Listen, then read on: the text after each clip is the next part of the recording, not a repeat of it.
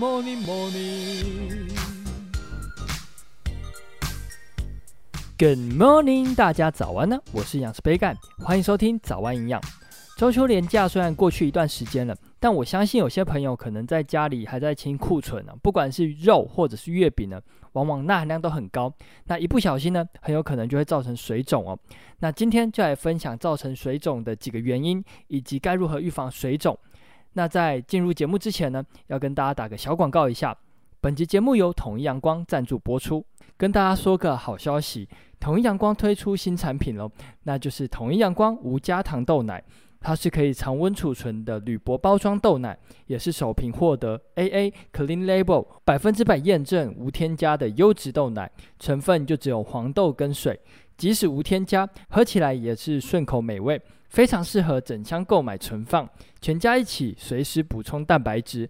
那要到哪里买呢？Momo 博客来通路热卖中，更多购买资讯可以参考本集节目的资讯栏哦。那简单介绍完之后，就进入今天的主题吧。今天要跟大家分享水肿常见的原因以及该如何预防。那很多人都会说，因为喝太多水，所以导致水肿。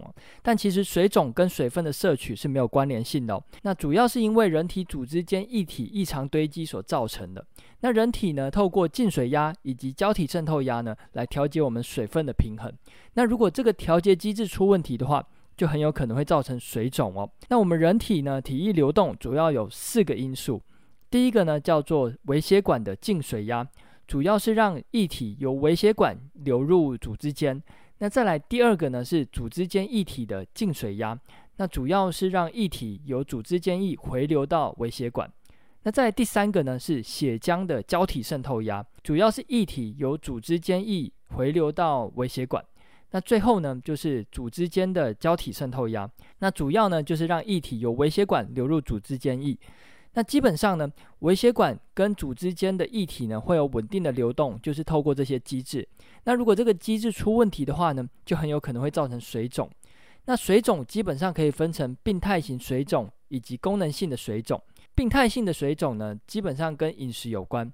那功能性的水肿大部分是因为疾病间接的影响所造成的。那今天呢，就针对饮食的部分来跟大家做一个分享，该如何做调整。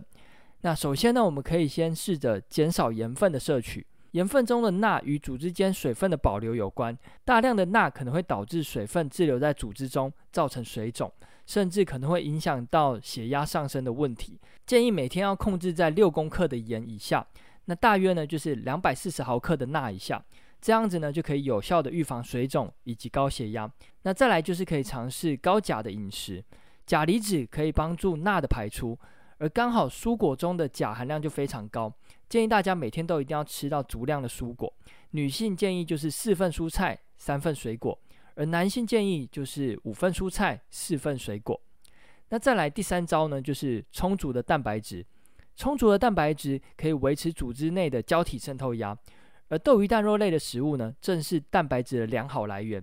这边会建议大家，大餐可能已经大鱼大肉了。所以这个时候呢，我们就尽量往豆制品，像是豆干或者是豆腐，来当做蛋白质的主要来源。除了可以减少钠含量的摄取之外呢，也可以减少一些油脂的摄取。那最后呢，就是要提醒大家，规律的运动非常重要。现代人可能因为工作或者是追剧而长时间的久坐，造成下肢循环不良，这样子呢，也可能会造成水肿。所以规律的运动帮助血液循环，也是一个预防水肿的好方法哦。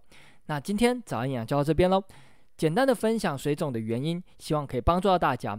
那再次感谢统一阳光赞助本集节目播出。那更多统一阳光的优惠资讯，大家可以参考本集节目的资讯栏哦。那有任何问题或是鼓励，也都欢迎在底下留言。最后，祝大家有个美好的一天。